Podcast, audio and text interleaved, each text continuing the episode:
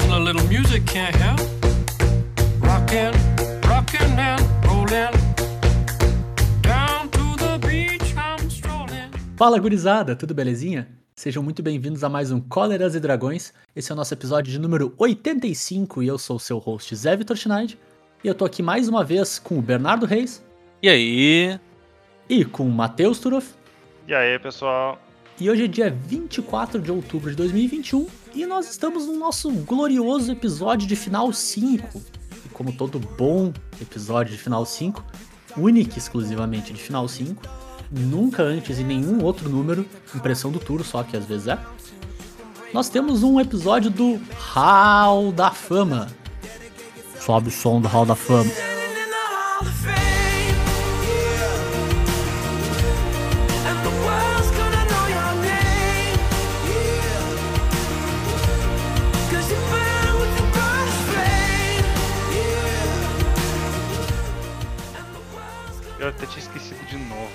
Esquecido de novo.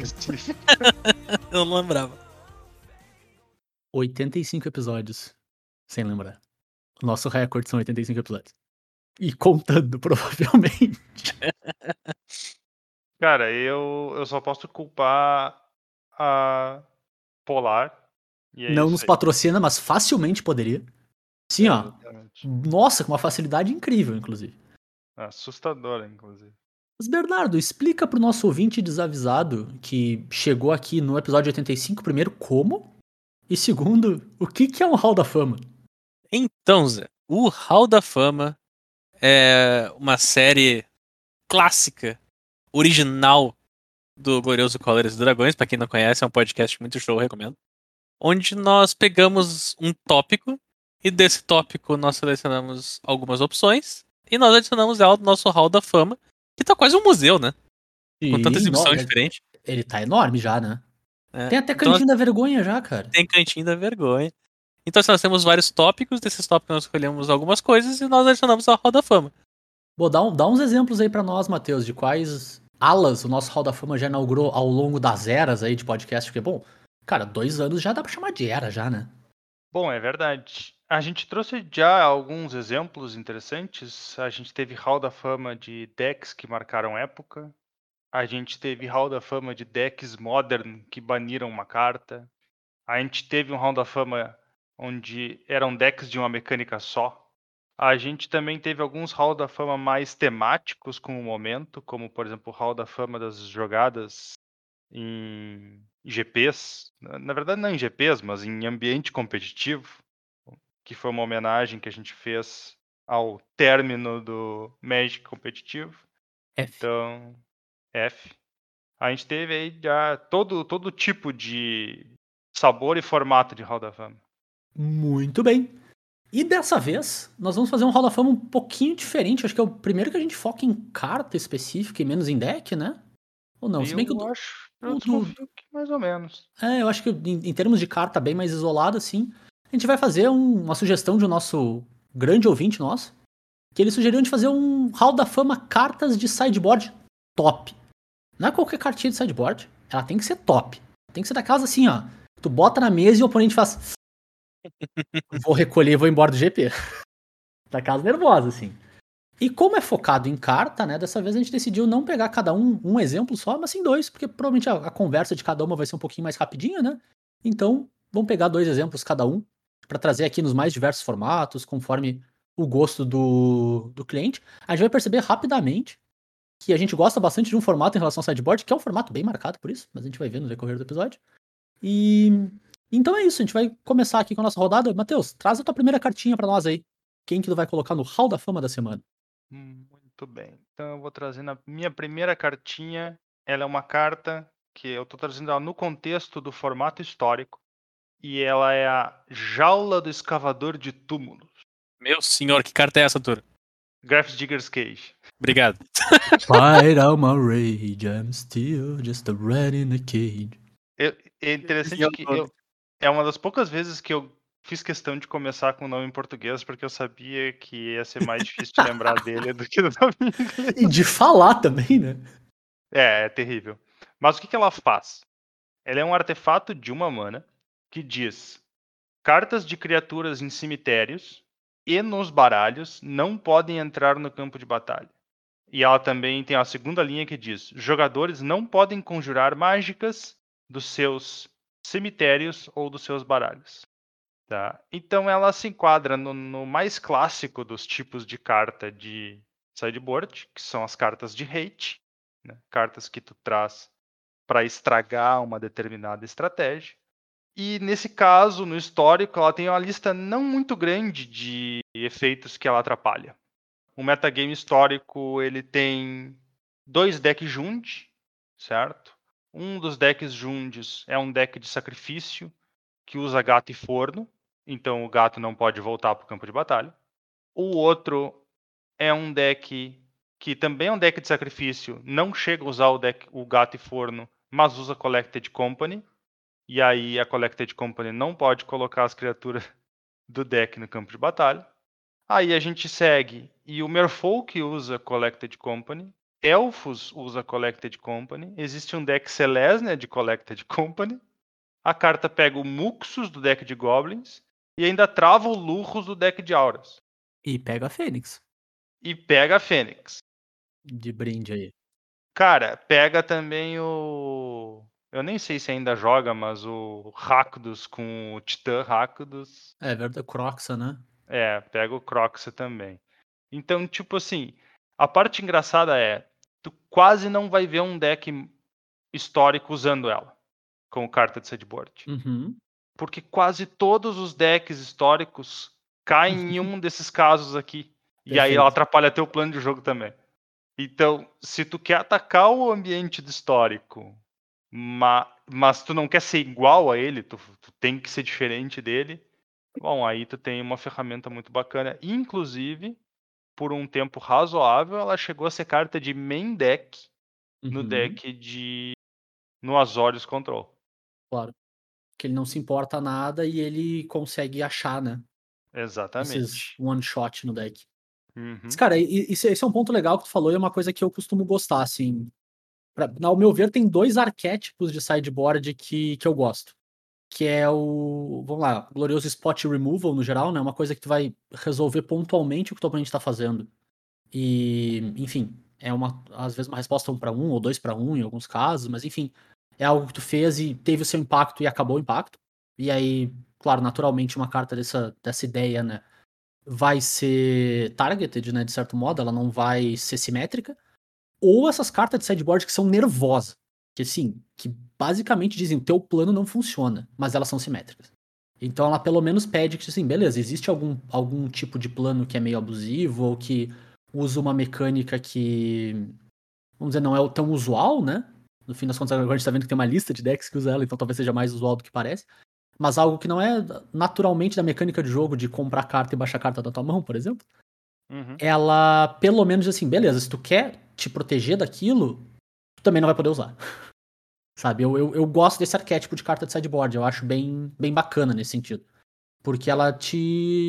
Senão isso fica muito de graça, né? Fica muito fácil de tu usar. Se Cage fosse só pro oponente. Sim. Todos os decks iam estar usando. Sabe? Exatamente. Então é Ainda legal que ela seja desse incolor. jeito. Ainda mais por ser incolor. Exato. Então é, é legal que ela seja desse jeito. Eu acho ela muito bem desenhada nesse sentido. Uhum, com certeza. Se tu quer atrapalhar o cara, tu não pode estar também tu abusando da mesma coisa que ele. Com certeza. Com certeza. Eu, eu gosto demais, assim. Pou- Poucos momentos onde o Zé gosta do efeito recíproco. Jura, cara, eu sou. Meus decks de Commander é tudo efeito simétrico, cara. Sei. Mas, É, cara, só essa Tem cartinha. uns simétricos que são mais simétricos que os outros, né, cara? é- Acontece. Essa cartinha aqui é, ela é muito boa, porque tu fala que tu tomou uma gaiola e o nome dela é jaula. Meu Deus do céu. Ah, Eu só queria, eu, que- eu queria fazer esses dois comentários. Um, a gente fala gaiola, mas na verdade é uma jaula. Dois, Certo. tem um deck de Merfolk no história. Eu só É. queria falar essa frase. E o deck de Merfolk no histórico tem o quê, Bernardo? Tropical Island. Ai, meu senhor, cara, socorro. Tropical Island. Mas essa, histórico. a, a gaiola, cara, que na verdade é uma jaula, a gente chama de gaiola. É, é, eu acho que ela, o Turo falou, é, ela se encaixa no padrão de sideboard de hate. Ela é quase a definição do hate no sideboard. Uhum. Uhum. Ela tá ali pra atrapalhar o plano do oponente. E acabou. É a única utilidade dela. Ponto. E ela atrapalha dois planos que normalmente não se interagem, mas a galera conseguiu fazer interagir. É verdade. Então, parabéns. Vocês conseguiram tornar a gaiola melhor ainda. É verdade. Muito Show bem. Total. O pessoal bem. é muito. Muito eficiente.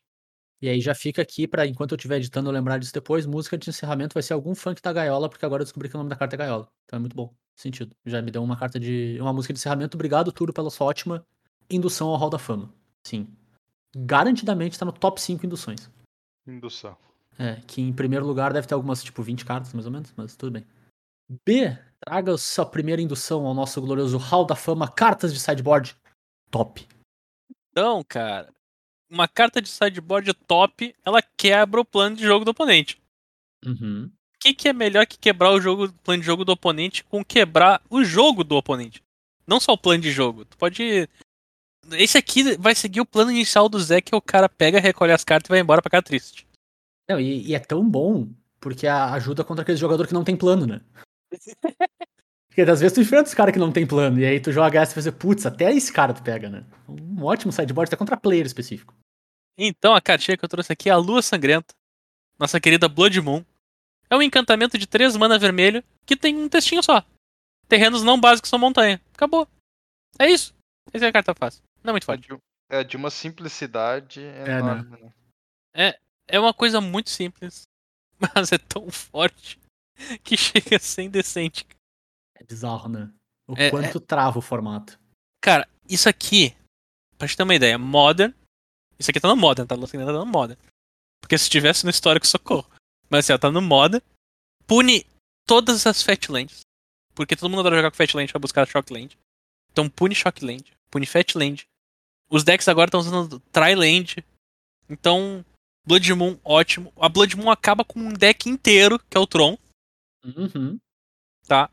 O Tron, o Tron queria virar três, três terrenos pra gerar 7 mana. Não, ele vira três terrenos e gera 3. Honesto. 100% Quem nunca? honesto. Quem nunca? Quem sempre, né? Eu acho maravilhoso como a Blood Moon atrapalhava até o deck do Zeldrazi. Sim, sim, Que sim. era um deck que tava pouco se lixando pra. Ah, eu vou fazer 18 mana com meus terrenos. Não, ele só queria fazer 4 mana com os terrenos dele, mas ele precisava fazer mana incolor. E não era manicolor porque os terrenos são montanha, já era vermelho. Maravilhoso. Ah, ah, então assim, ó, tudo que tu quer nesse jogo pra jogar tuas mágicas são os teus terrenos. Quando os teus terrenos não geram a cor que eles deveriam gerar, fica complicado. E Cara, esse. Pode, pode falar, Zé, porque eu tipo, tenho coisa pra falar disso. Não, Júlio, em termos de sentimento, é... te juro que eu acho que é pior do que destruir teus terrenos, cara. É muito Porque pior. tu, tu olha pra carta e pensa que desgraça, eu só quero fazer minha mana azul e eu não consigo. O sentimento é horroroso de jogar contra. Horroroso, horroroso, horroroso. Eu, eu posso compartilhar aqui com vocês rapidamente que Blood Moon fez. f- criou um dos momentos onde eu cheguei mais perto de ver alguém querer matar um jogador de Magic. Certo? Tipo assim, ó. Pensa assim, duas pessoas que se conheciam fácil há dois anos, ou Ai, talvez mais. E eu percebi que eu tava prestes a, a- a- presenciar um assassinato. Que foi jogando Commander. Cara, esse... Tá. ah, ah, Um dos, um dos jogadores estava jogando com um deck Five Color Super Friends. Então ele era Five Color Planeswalkers. E o outro cara, ele fez uma Blood Moon. Certo? Então ele terminou com o jogo do deck Five Color completamente, né? Porque um deck Five Color de Commander não vai ter quase nenhum terreno básico. E tipo uns três ou quatro ou cinco turnos depois do cara do Five Color chamingando porque a vida dele era uma droga, o cara da Blood Moon vira pra ele e olha e diz assim: Meu, se tu queria conjurar tuas mágicas, por que, que tu só botou montanha no teu deck de Five Color? Cara, assim, ó. Esse, esse- cara, esse argumento é tão bom, mas tão bom. Pensa na coragem, cara. Eu queria que a placa tá do meu arriscando. carro fosse esse argumento, cara. Tu tá arriscando muita coisa. Tipo assim, Sim. ô, meu, é, é, é, é, é, um nível, é um nível de coragem invejável, quase. Não, assim, eu como, como trovador de Commander, eu apoio e endosso esse tipo de pensamento. Corretíssimo. É isso aí. 100% culpa do cara que botou um monte de montanha no deck. Agora, eu tô, eu tô lendo as notas aqui do Bernardo e eu, eu vou ter que chamar o auditor do, do Totobola aqui, cara. E aí, como o Bernardo escreveu e como eu tô chamando o auditor, vai ter que ser o Turo. Ô, Turo, tá permitido o Blood Moon entrar no, no Hall da Fama carta de sideboard se ela é tão forte que pode ser um plano de main deck? Ah, Literalmente um deck de Blood Moon, não é que nem a Cage, que era um, vamos lá, vamos dizer assim, Silver Bullet num deck que o plano não é a Cage, né? Deixa eu pensar um pouquinho. Pensa um pouquinho aí. Pode. Show. Aprovado. Show de bola. Só isso. Precisamos estar alinhados, né?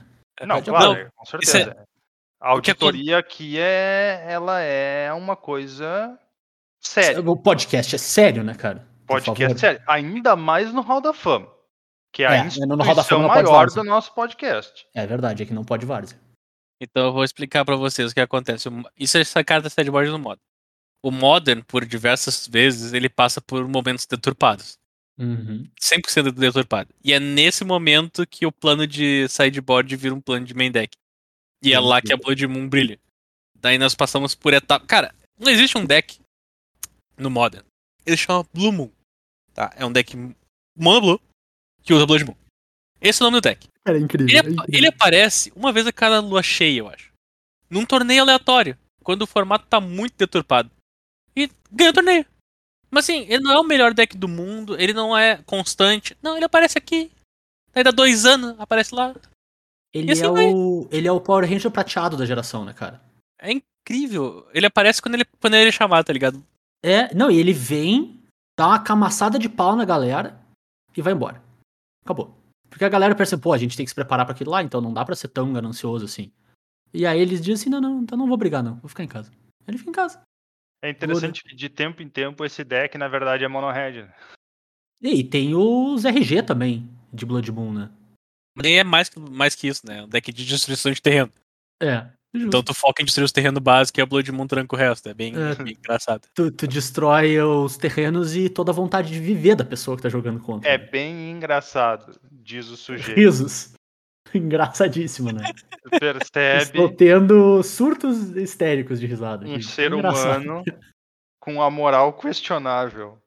Ah, meu Deus. Mas é, é- de fato é uma carta muito forte, né, cara? Eu acho que até é um pouco diferente da Cage, né? Que é bem bem mais target. O efeito do Blood Moon é, é- é devastador num, num leque muito grande, né? Ela trava É, porque- muita coisa ao mesmo tempo, assim. Sem mana, tu não joga Magic, né? Exato, exato. É. Nossa, é, um- é uma pedrada, cara. Tipo, sem, sem Muxus e sem Collected Company e sem teu cemitério, tu ainda joga Magic. Claro. Posso aproveitar o embalo de, de terrenos e não jogar Magic e, e puxar minha primeira cartinha já também, então? Deve. Claro. Mas só, só vou te perguntar, o Turo tem metade dessa cartinha aí, valores imaginários? Eu não sei. Não, beleza, eu só queria deixar isso aí no ar. Ah, é verdade, né? A história de que eu tenho meia, meia Blood Moon. É uma Para Blood. Moon- É uma Blood Moon minguante, então, Turo? É, é tipo isso. Ela faz que, que só os terrenos não básicos do oponente se montanha. Eu acho que essa aí é a crescente, não é a minguante, não. É metade defeito, né, meu? É, mas tu, tu quer o, o lado que tá indo pra cima, não o lado que tá indo pra baixo, né? Não, metade defeito é metade defeito. Ah, tu sabe que tem uns 50% que são fonte 60 e outros que são fonte 12, né? Eu só sei que Blood Moon é uma carta complicada porque faz o terreno do teu oponente ficar comunista. Nossa bandeira nunca será vermelha. Bora lá, então. Eu vou trazer a minha primeira cartinha aqui pro, pro nosso Hall da Fama e eu vou trazer um formato que questionavelmente tem um power level bem mais baixo, mas que faz umas coisas muito quebradas de vez em quando. Que é uma cartinha de sideboard do Pauper. Que, admito, as primeiras vezes que eu vi ele em lista, em deck e tal, eu não entendi muito bem o porquê, até que eu vi. E aí eu entendi exatamente o porquê e, uou, que carta impactante no jogo. Que é o Xamã dos Gorilas. Uma mana vermelha para uma criatura macaco xamã 1-1. Nada demais como criatura. E ele tem uma linha de texto, uma habilidade ativada que diz o seguinte: XX e uma, genérica. Então vai crescendo, né? Conforme quanto mais tu quer pagar, mais rápido cresce. né, Ele cresce em, em duas vezes, né? Tu destrói o artefato alvo não de criatura com mana, valor de mana igual a X. Então, se tu quer destruir um, um artefato que custa 1, tu paga 3 manas. Se tu quer destruir um artefato que custa 2, tu paga 5 manas. Se tu quer destruir um artefato que custa 3, tu paga 7 manas e assim por diante. Que parece um rate de, de artefato meio. Tipo, é recursivo, beleza, tu pode fazer várias vezes, mas é devagar, né? E não, não escala tão bem com o custo das coisas. Porém, o Pauper é um dos poucos formatos ainda da história do, do Magic onde terreno artefato é uma coisa. é válido. Tu pode usar terreno artefato. Todos aqueles lá, terrenos de Jimmy Rodin, foram banidos no T2, são banidos no Modern.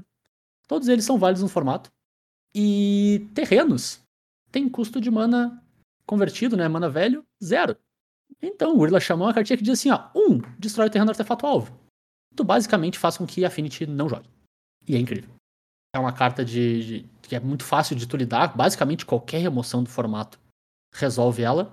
Mas se ela fica na mesa contra esse match específico, ela é uma carta absolutamente devastadora, assim. Ela faz assim como o, a gente estava conversando antes que a Blood Moon faça um cara não possa jogar Magic porque ele não tem acesso às cores dele. Mesma coisa, o Gorilla Shaman faz que o teu oponente não tenha acesso ao terreno. A maior parte dos decks de Affinity usa uma base de mana de em torno de 16 terrenos artefatos, às vezes até mais, mas pelo menos isso. E, cara, ele devasta com o jogo, sabe? É, é bizarro quão forte é nesse, nesse match. É tão forte que é side do Affinity contra Affinity, porque o Affinity é um dos melhores decks do formato, há muito tempo, inclusive. Então eles usam sem, sem pudor nenhum, apesar do Affinity ter bastante remoção, ele, ele é razoavelmente capaz de lidar com o Gorilla Shaman. É muito difícil jogar na volta se ele cai cedo no jogo. Tu, é, muitas vezes tu vai ter que simplesmente não fazer nada por vários turnos, e aí talvez tu não. Só, só para tentar achar uma remoção, para poder baixar terreno remoção. Ao mesmo tempo, isso pode botar, te botar tão atrás no jogo que daria na mesma que se ele tivesse destruindo teus terrenos. Sabe, é, é, é, muito nervoso o efeito que ele tem, ele é muito lopsided nesse sentido. E apesar de ser uma carta que tu olha para ela, é uma carta super inócua. E, e tirando para terrenos, é um efeito de destruição de artefato bem, bem fraquinho. O, único lado bom é que é recorrente, mas é fraco, no fim das contas, né? Então, é uma carta que tem bastante espaço no, no Pauper até hoje. Ela perdeu um pouco de espaço recentemente, né? Desde Modern Horizons 2 com o print dos terrenos, artefatos duais indestrutíveis.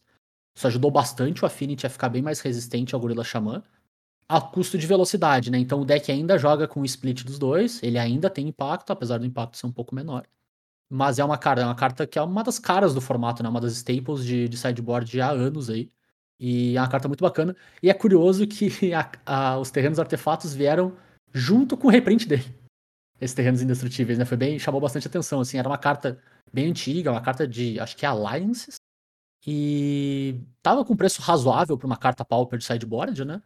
Ela teve o reprint e teve junto a carta que talvez justifique não precisar tanto do reprint assim, mas tudo bem. É bem engraçado que elas vieram juntas assim. Mas o, o reprint tem um motivo meio alternativo. Entrou o preço, o preço da carta no mall. Ah, é? O Gorilla Xamã custava 20 tickets. O louco. Mas por causa do próprio Pauper? Por causa do Pauper. Ah, mas aí também ele provavelmente já caiu um pouquinho, não muito, né? Não sei quanto, mas um pouquinho de preço. É. Não, assim, com reprint ele deve ter ido pro chão, né? Deve, deve estar é. o quê? Me...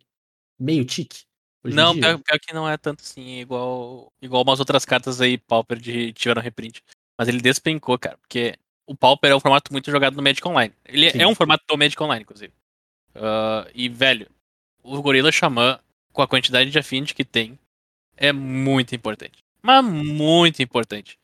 E Pauper, pra quem não tem conhecimento, tem um power level tão forte quanto Legacy. Tem, tem mesmo. Então, assim, é um ó, Legacy Light, né? É um Legacy versão Light. Mas a gente brinca, mas ele é bem forte. Bicho poderoso. Uhum. É, é a versão. É, é, sabe aquele comentário que a gente faz? Pô, tem muito deck Legacy que perde pra um bicho 2-2? Então, o Pauper é Legacy com bichos 2-2. Com bicho 2-2. Não, e os decks são bons de verdade, cara. Tipo, tem eles botam pra. Tipo assim, tu joga tranquilo contra o deck Modern com o deck Pauper. Às vezes vai ter um pouco de dificuldade de fechar um jogo, alguma coisa do tipo assim. Mas é um jogo de verdade, sabe? Não é um jogo que tu tá. Tu tá atrás. É, geralmente sabe? as ferramentas de matar o oponente no Pauper são um pouquinho mais Isso. fracas, né? Exato.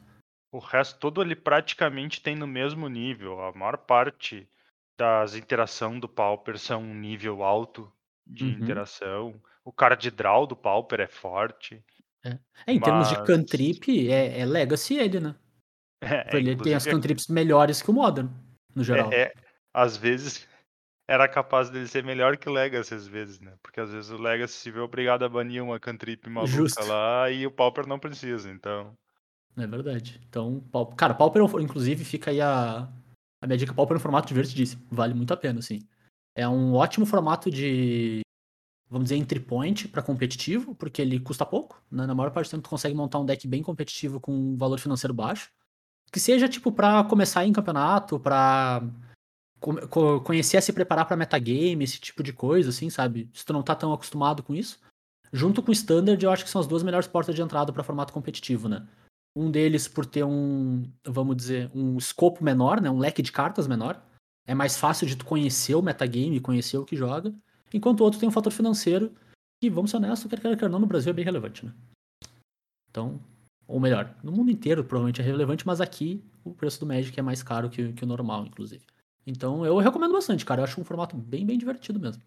Seja físico ou seja do mall. Movendo adiante, Matheus, qual que é a tua segunda indução do dia? Muito bem, a minha segunda indução do dia é uma cartinha que originalmente não era para ser essa carta aqui, mas eu tive que substituir porque eu poderia estar sofrendo de um delírio coletivo. O que eu trouxe aqui é que eu não queria trazer só exemplos de cartas reativas, 100% reativas, em- ou, no caso como Justo. hate, né? Eu trouxe uma carta que acaba sendo um hate, mas ela é um hate proativo, de certa forma. Eu vou precisar dar um pouquinho de contexto. Existiu uma época onde cartas lendárias e planinautas, porque planinautas usavam a mesma regra da carta lendária, porque eles não eram lendários, mas cartas lendárias e planinautas, elas se destruíam mutuamente quando entravam duas com o mesmo tipo em jogo. Uhum. Então, se eu fizesse hum, uma criatura lendária, a talha. Se eu fizesse uma talha e o meu oponente fizesse uma talha, as duas talhas morriam. Certo? Por um tempo, a Uhum. regra da Magic foi essa. E para Planinauta não era uma questão de nome, mas uma questão de tipo. Certo? Então, a carta que eu estou trazendo é a carta que começaram a usar de sideboard e depois, eventualmente, até virou carta de main deck, porque ela fazia hate contra o Jace Mind Sculptor e é o Jace Bellerin. Maravilhoso. Absolutamente incrível. Ou seja, era um Jace de três manas, custava uma mana menos que o Mind Sculptor. Tu conseguia colocar ele em jogo antes do Mind Sculptor por causa disso. Então, Uhum. se o teu oponente tivesse um Mind Sculptor na mão, ele não poderia nem fazer. Porque, afinal de contas, vamos lá. Se eu jogo um Planalta, eu ativo o Planalta, eu passo pra ti, tu desvira, tu mata o Planalta, parece que é um para um, mas não foi, porque eu ganhei uma ativação. Uhum. Perfeito. Essa forma de hate contra o Jace Mind Sculptor, que foi uma carta extremamente dominante durante um largo período do T2, ela impedia até esse tipo de interação. Porque se eu tinha um Jace Mind Sculptor na mão, mas se tu jogou o Jace Bellerin antes de mim, se eu jogar o meu Mind Sculptor, ele só destrói o teu Jace Bellerin. Então eu nem ativar ele não consigo. Inclusive, quem já ativou o seu Planalta foi tu. Então eu tô na desvantagem da, da troca entre os dois. É, e se tem um, um Planalta que diz eu vou fazer ele, eu vou comprar uma carta, é o Jace que diz jogador alvo compra uma carta. Tu literalmente Exatamente. fez um 2 pra 1, um, cara. Não é nem aqueles 1 um e 3 pra 1 um de Planalta, né? Não, é um 2 pra 1 um, e inutilizou uma carta na mão do oponente. É a melhor carta, provavelmente, da mão do cara. A É, melhor carta do deck do cara. Pensa assim, tu tá jogando de azul, então tu tem o Mind Sculptor no teu deck, além do Bellerin que tu tá usando pra impedir o do cara. Claro. Se o cara gastar o turno 4 dele baixando um Mind Sculptor pra perder o Mind Sculptor e matar o teu Jace Bellerin, tu baixa o teu Sculptor. Desculpa. É, não, assim, ó. That was the moment, né, cara? É muito maravilhoso, né? Vai dizer. Não, é incrível. É Não, incrível. e- esse plano de sideboard é lindo, cara. Isso, isso aqui é, é Magic pensado. Não a quase- regra. Vamos ser honestos que não a regra, foi porque a É. regra é uma droga, né? A Não, regra é regra- ruim, mas ele quase dá saudade da regra só porque dava pra fazer isso, tá ligado? É, Imagina os Mirror Joko, cara. Eu ser muito mais tranquilo com essa regra. Isso é verdade. Cara, A regra era horrorosa, porque a regra valia pra terreno também. Não era bizarra, não fazia Então, sentido durante o standard de, Kamigawa, a galera usava os terrenos lendários das Nossa. outras cores. Porque se tu Caraca, baixava o teu terreno lendário preto no teu deck vermelho e verde, meu teu Deus oponente do não podia fazer o land drop dele. Credo. Nossa, tu, tá- tu, tu, tu tava jogando com strip mine, Nossa basicamente. senhora. Cara, ela Era horroroso, cons- era horrível. Era... é, é, ela, mas ela ainda assim consegue ser pior que a outra regra que tinha que tu não podia nem baixar. É, Eu acho que não podia nem tipo, baixar era pior ainda. Pra quem não tá não se lembra, para quem não se lembra dessa regra, ela era, ela era horrível no ponto seguinte, ó. tu baixava o troço, não tinha momento pra te virar e gerar mana antes de morrer. Uhum. Não. Tu baixou, tinha duas lendas, morria. É, era SPA, tem o que né? fazer. Ela é que nem a regra da lenda hoje em dia, nesse sentido. Isso. né? Tu Não tem instante nenhum onde tu pode fazer alguma coisa antes de tu escolher quem é que vai ficar vivo. Exatamente. É. E Cara, ainda era assim ela consegue ser melhor que a regra que dizia que se existe uma criatura lendária ou permanente lendária ou com subtipo, ninguém pode nem baixar algum com o mesmo subtipo. Eu acho que a de destruir ainda é melhor que essa. Porque pelo menos tu tem alguma coisa que tu pode fazer com a maldita da carta que tu comprou, sabe? A de tu não poder nem baixar é dureza. Credo. Apesar de fazer mais sentido em termos de, de ideia. Lendário só existiu um mesmo, né? Tudo bem. Enfim, volta pro plano. O plano era bom, era isso. Esse, esse plano, cara, acho que a, prime a primeira vez que eu vi ele, eu pensei, gênio, gênio. Não, é, isso, é- isso é gênio. Isso, é- isso é gênio mesmo. Isso é, tipo, o cara tava em 2042 já. A pessoa que pensou nisso no primeiro torneio que teve, levou, cara. Sim. Não, com certeza. Com certeza. É o tipo de coisa que vem do nada e literalmente pega todo mundo desprevenido. Incrível mesmo, cara. Jace Bellerin, ótima carta de sideboard do T2 em 2010? 10. É. 10.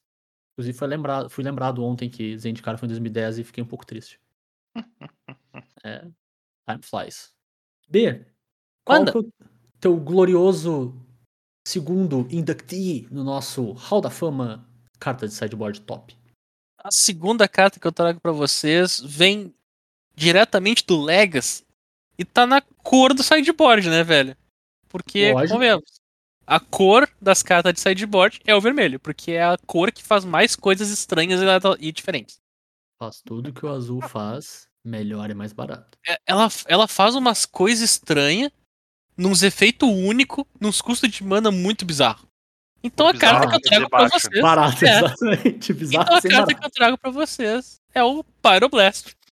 É- boa. irmão próximo do Red Elemental Blast.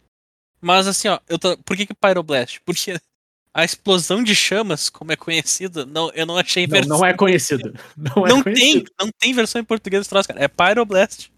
Então, o que que ele faz? Porque eu falei que tudo é estranho. É uma mana vermelha, pra uma instantânea, que diz anula mágica alvo se ela for azul, ou destrói a permanente alvo que for azul.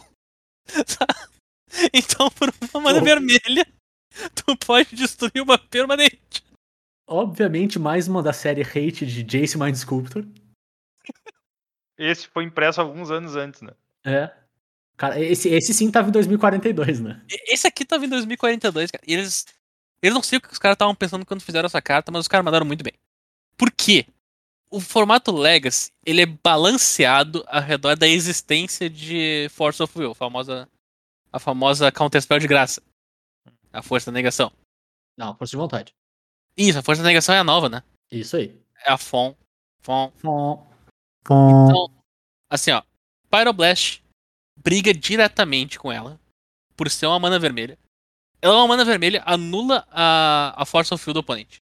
E não vale a pena anular uma Pyroblast de volta. Muito caro, né? É muito caro tu anular uma Pyro, um Pyroblast de volta. O Pyroblast, além disso, tem a versatilidade de matar Delver, matar Jace da Mind lidar com diversas cantrips quando tu não tá afim de correr muito atrás do jogo. Então, além de ser uma batalha direta contra a principal carta do formato, ele é muito difícil de se lidar com, por custar uma mana vermelha e se encaixar muito fácil em qualquer jogada. Num formato Legacy, onde tu quer jogar com 3 mana, tu conjura uma coisa de 2 e anula com a tua que sobrou, e tu ainda tem a tua, a tua Force of Will na mão, é, é uma batalha meio injusta. Pyroblast é uma carta muito forte no Legacy, por ele ser balanceado ao redor de uma carta azul. Uhum. E, e pega permanente em campo, cara. Essa, é- essa é a parte incrível. Se resolveu, ele ainda, ele ainda resolve depois. É, não, essa versatilidade dele é bem relevante, né? Tipo, é... costuma ser o calcanhar de Aquiles de Counter Spell, né? Mas exatamente por ele ter essa, vamos dizer, essa restrição da cor já, né? Que no Legacy acaba ficando mitigada pelo fato do azul ser uma cor tão presente. Mas aí tu compra depois e tu consegue resolver ainda assim o, o- alguns dos teus problemas, pelo menos, né? Os problemas que ficam no campo de batalha. É realmente é um bump de power level bem, bem bacana mesmo, né? E até pra fazer o link, é uma outra das ótimas cartas de sideboard do próprio Pauper também. Monstruosa lá. Muito pelos, por motivos similares, assim, não tem counterspell de graça. Mas tem muita presença do azul também, com várias cartas comuns, inclusive. Então E é, no, azul- e no azul tu lida muito mais com permanente também, né? lida muito mais com permanente, né? Tu consegue lidar com. Inclusive com o Delver, que é uma perma- permanente super problemática no, no Pauper também. E, e o Parablast ele tem umas versatilidades engraçadas. Ele pode dar alvo em qualquer coisa, mas ele só vai fazer efeito se for azul. Sim, Então, eu já vi-. Eu já vi alguém morrendo pra um mentor do monastério quando tudo que o cara tinha na mão era Pyroblast. Nossa, sim. Começou a dar Power Blast no próprio mentor, se for o caso. É, então assim, ó, eu já vi. Ao mesmo tempo, tem um. Tem um negócio muito engraçado que eu vi que Veil of Summer defende Pyroblast. Sim, porque ver o Summer te dá proteção contra azul e preto, mas tuas mágicas não podem ser anuladas. Ponto. Acabou. É é muito, muito engraçado, cara. Magic. Cara, Ma- vamos ser honestos, Magic é quase a internet, né? Hum. É incrível e tenebroso pelo mesmo motivo. Impressionante. Mas essa é uma carta de. Assim, é uma carta que eles fizeram muito tempo atrás e acertaram muito tempo atrás. Uhum. É. Eles, acertar, eles acertaram nessa carta há muito tempo atrás. E não vai sair uma coisa parecida de novo, assim, tão, tão Não, e, e vamos combinar, né? É uma carta que existe numa quantidade correta. Uhum. Tem essa. E tem a outra, talvez, que não é tão boa quanto essa, mas é quase tão boa quanto para ser o suficiente. Mas deu. É, não, é isso aí. Eu tô, Não é que nem mágica de turno extra, por exemplo. Sim. É, e Cara, eu, inclusive. eu ficava muito próximo de quicar o turno da Cal. Depois dessa frase. muito próximo, cara. E, e, e é até legal, né? A, a outra que o Turo falou, ela, entre aspas, corrige as coisas que torna a Pyroblast tão unicamente versátil. Então ela não adiciona a versão que se tivesse demais, talvez fosse chato, né? Ela te dá a versatilidade da carta que resolve mágicas e permanentes azuis sem te dar o leque de dar alvo nas coisas, enfim. Ela controla. ela- vamos dizer assim, provavelmente se fosse ser escrito hoje em dia, seria escrito da versão do Red Elemental Blast. Não Sim, seria escrito a versão Pyro Blast. Sim, ele é a versão corrigida. né? É, mas é legal que tenha os dois. É legal tu ter acesso aos dois, assim. Não, eu acho que não justifica. Se por algum, em algum momento tivessem, por exemplo, banido o Pyroblast porque tem o Red Elemental Blast como certo, não parece valer a pena, não parece justificar. Eu acho que é legal. Bem isso, ter a quantidade de poder ter quatro desse efeito extremamente único com esse esse adicional, né, com esse pequeno detalhe extra que tu pode usar, ao mesmo tempo que tu tem acesso a mais quatro da versão que tu realmente usa de fato pra se proteger, caso tu realmente precise muito desse efeito. né? É exatamente isso, cara, é quantidade perfeita. Agora só um momento de história rapidinho. Enquanto nós ainda tínhamos o Tampo, o Legacy, o famoso Uhum. Senseis Divine Top, existia um deck muito popular mono-red, que era o com o servo do pintor. Aham. E esse deck usava servo do pintor pra azul. Ele era um deck mono-red, que usava servo do pintor, pra... e o do pintor é uma criatura duas manas que entre jogo escolhe uma cor. Uhum. Todas as coisas são daquela cor. Tudo. O que tá na mão, o que tá em campo, o que tá no deck. E o deck usava 4 para Blast no main deck e 4 Red Elemental Blast no main deck. É isso Porque aí. a partir do momento que tu baixava aquele artefato, por uma mana tu anulava tudo que teu oponente fazia. Mas não era esse o plano de jogo. Era só Hum. uma coisa que ele podia fazer. O plano de Era o jogo mesmo. real era tu usar a, a Grindstone, que é, um- Grindstone. que é um artefato Incrível. que o oponente alvo tomba duas cartas e se elas compartilham uma cor, repete. Então, a partir do momento que tem o servo do pintor, tu der uma cor, tu escolhe azul, verde, e tu ativa a Grindstone, teu oponente vai tombar o deck inteiro. Esse era o deck. E ele aproveitava dessas sinergias com Red Elemental Blast. Usava Blood Moon também, pra surpresa de zero pessoas no deck Mono Red, eu acho. Esse parece ser um deck que fazia o cara ter vários amigos. Cara, é- Quantidade Assim, assim, ó. aí, incomensurável de amigos. Era, isso era- ainda era na época que nós assistíamos muito Star City Games pela Twitch. Tinha muito ano presencial. Vocês Uhum. lembram daquela época? Bons tempos. O Pepperidge Farm remembers. E tinha. E tinha. a- O pessoal que jogava Legacy na Star City Games geralmente era sempre a mesma galera. E tinha um cara que jogava muito bem com esse deck. E era basicamente só ele que jogava com esse deck. então, frequentemente dava pra ver o deck e as mudanças que ele trazia. E as interações era muito incrível, cara. Ele, ele tinha essas cartas no main deck pra um lá e frequentemente ele baixava contra alguém de verde. Porque ele não queria arrumar a mana, a mana base do cara pra gerar mana azul. Claro. Perfeito. Perfeito. Saudades quando dá pra ganhar com essas coisas, né, cara? Saudade, saudade. O, o problema é que, como era um deck mono red, ele- pra te competir com tudo que seus oponentes faziam, tu jogava com tampo. Claro. E, e tampo foi banido do Legacy, então não, Sim. não dá mais. Aí teve o período onde o próprio servo foi, foi banido do Legacy também, né? Não, não, o Le- o Servo não. Eu não achei foi, que o ele- foi banido do Commander. Eu achei que tinha tido um período que ele foi banido e voltou depois. É, isso foi Commander. Foi Commander? Ah tá, eu achei que tinha sido no Legacy também. Eu tinha essa impressão que ele tinha algum formato desses old school que ele tinha bailado. Bom, bora lá então pro slot roubado do meu do meu Hall da Fama, Hum, porque se a hora de roubar é no último, né? sim. Eu vou trazer a terceira indicação do Bernardo pro, pro nosso glorioso Hall da Fama carta de sideboard top. Ah, ladrão. Ah, mas assim, eu realmente achei que era o Túlio que ia ficar mais bravo comigo quando eu escolhi essa carta, porque, cara, é uma carta que eu gosto bastante. É uma carta que eu acho que é. É é tão bem desenhada que chega a dar, tipo, uma alegria no coração de um troço desse, cara. Sério, é, é muito bem feito. Que é os explosivos fabricados. E vou falar aqui muito mais no contexto do Modern, mas é uma carta versátil o suficiente pra te ver em outros lugares também. Que é um artefato que custa X manas e ele tem facho solar, nosso glorioso Sunburst. Ele entra no campo de batalha com um marcador de carga nele para cada cor de mana gasta para conjurar ele. Então tu pode escolher entre 0 e 5 quantas cores de mana tu quer usar para castar o teu o teu explosivos fabricados.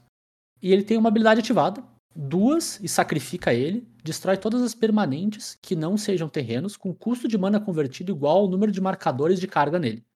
Então é é uma carta de de hate bem versátil. É uma carta que tu pode usar em diversos pontos da curva. Ela ataca diversos tipos de permanentes diferentes. E exatamente por ter essa, essa versatilidade, né, essa facilidade de, de tu poder se adequar ao que o teu oponente está fazendo, ela tem essa natureza de tu usar uma vez só. Né? Então ela vai lá, vai resolver uma vez, teu oponente conseguir baixar aquela permanente de novo, tinha uma cópia redundante, conseguir construir o board dele de novo, enfim. Tu já usou os teus explosivos, ele foi, ele fez o efeito que tinha de eventualmente só atrasar o plano de jogo do oponente. Ao mesmo tempo, é uma carta muito poderosa por ser um catch-out tão, tão bacana, né? Ela pode pegar diversas coisas na curva. Ela pode pegar deck de criatura, que quer curvar em cima de ti, tu pega todos os drop 1 do cara, ou os drop 2 do cara, se os drop 2 são os problemáticos. Tu pode lidar com deck de ficha, com explosivos fabricados de uma maneira muito elegante, fazendo ele pra zero. Tu pode eventualmente lidar com Planeswalker muito problemático, se tu conseguir gerar mana o suficiente, fazer ele pra 3 ou 4 manas. Enfim, é uma carta muito, muito versátil mesmo. A gente sabe que artefato é uma permanente razoavelmente ok de tu fazer recursão, então tu tem um, um certo caminho também por aí. Se o teu deck tiver esse tipo de, de mecanismo como parte do plano, né? Tu pode usar ele como um, um hate que tu pode usar algumas diversas vezes. E ele te cobra razoavelmente bem por isso, né? Tu vai ter que ter acesso a algumas cores de mana para aumentar o leque do quão versátil ele é. No Modern, tu acaba vendo ele sendo usado muitas vezes para alguma coisa entre 0 e 2, às vezes escalando por 3. Eu não acho que é muito comum tu ver ele com sendo conjurado para valores muito mais altos que isso, né? Até porque o, o formato é muito centrado, pelo menos em permanentes, ao redor desse custo, né? Mas é, cara, é um catch-all muito versátil, é muito bacana. Tem, tem decks que conseguem usar muito pelo fato dele ser um artefato. Tem decks que usam ele simplesmente como, como uma peça one shot que vai resolver alguns problemas sem atrapalhar o teu plano. Às vezes tu acaba atrapalhando um pouquinho o teu plano também, mas compensa. É, cara, é uma carta com uma versatilidade muito bacana, com esse um pouquinho desse efeito simétrico também, mas pelo qual tu tem um controle. Cara, eu, eu gosto bastante da carta, assim, ela é muito, muito legal. A, a carta, cara, ela não termina só nela. Ela termina em todas as coisas que ela afeta e Uhum. interage com. Então vam- vamos lá, algumas interações assim que eu tô me lembrando agora, tá? Quando a gente tinha a Mox, ela contava com Metalcraft, Justo. por zero mana. O... Quando nós tínhamos o deck de. O deck de Hardness Scales, tu conseguia dar proliferar nesse troço. Pra, pra, pra afetar a quantidade de marcador. O... Isso aí é um artefato de custo zero, então no deck de Titã tu conseguia tuturar com o terreno. Tá? Isso são só algumas interações da minha cabeça. Que eu tô lembrando, lembrando agora. No deck de Urs ele é um Amox.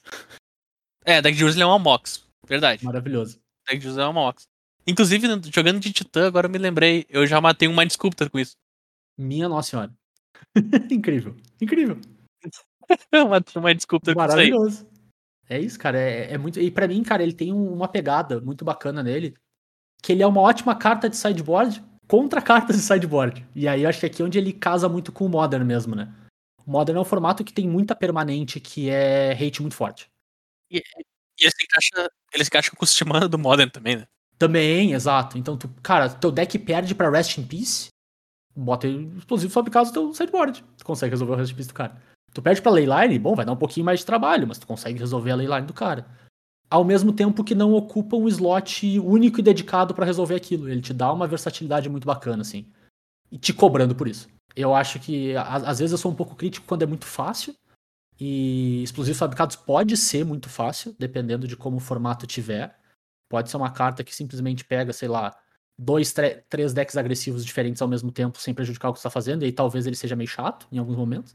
Mas no geral, ela costuma ser uma carta que te cobra pela versatilidade que ele te dá. Então é bem. É bem legal nesse sentido. Não é, não é, não, definitivamente não é gratuito. É algo que tu tem que estar apto a usar.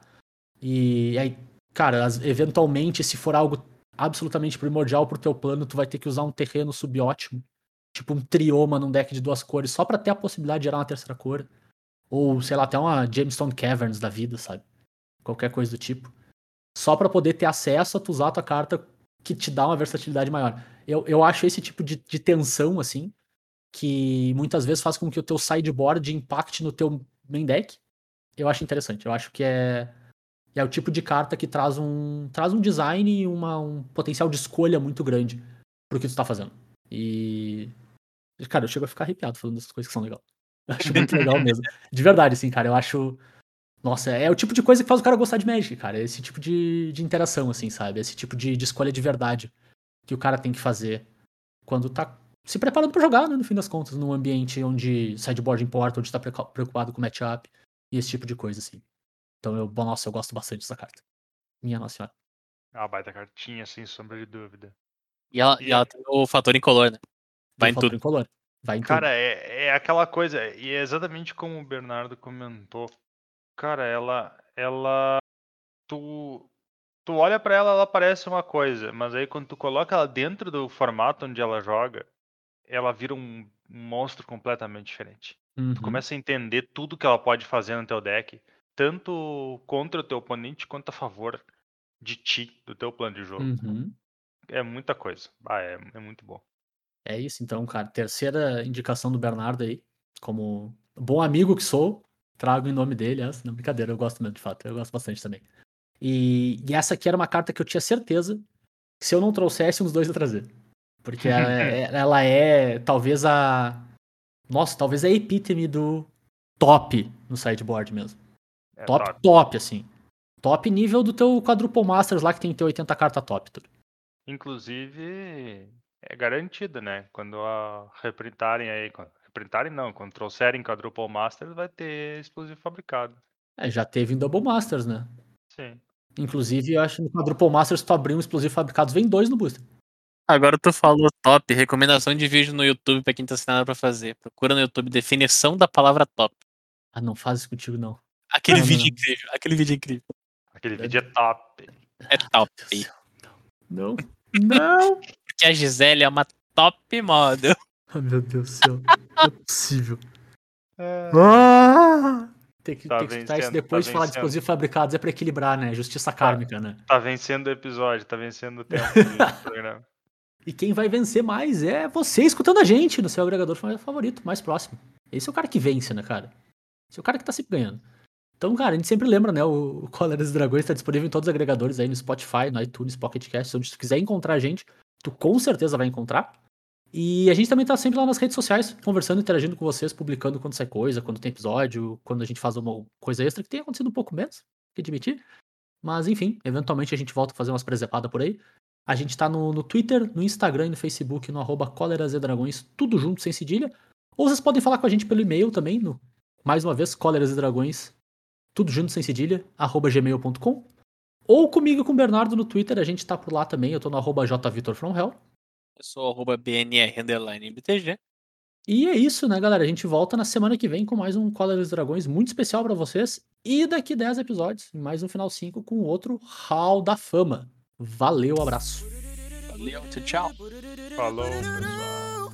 E lembrando, né, o episódio foi trazido por o, o nosso tema desse episódio foi trazido por um ouvinte. Se nosso ouvinte aí tiver ideias boas de episódio, pode mandar pra nós.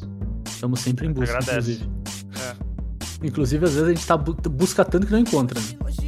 Hoje no baile da penha o que vai rolar? Só putaria pra essas meninas dançar.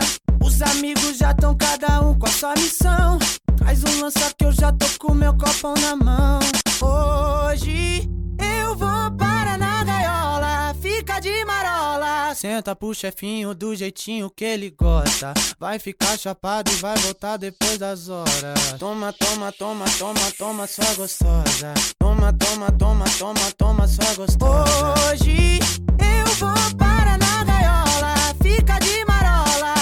Senta pro chefinho do jeitinho que ele gosta. Vai ficar chapado e vai voltar depois das horas. Toma, toma, toma, toma, toma, sua gostosa. Toma, toma, toma, toma, toma, sua gostosa.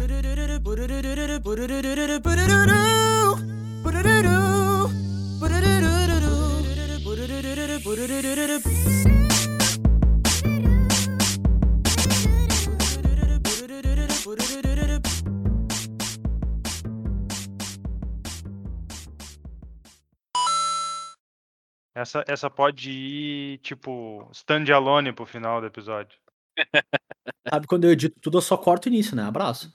Não, se tu começar agora, tu pode voltar 30 segundos pra trás e pegar. Tipo, literalmente. Posso.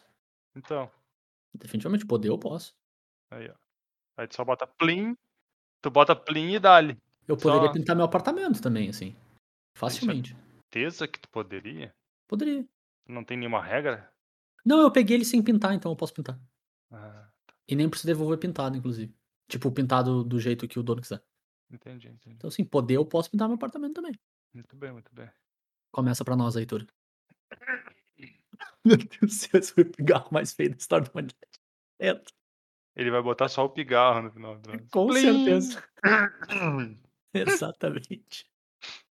Porque isso eu poderia fazer também, né? Uhum.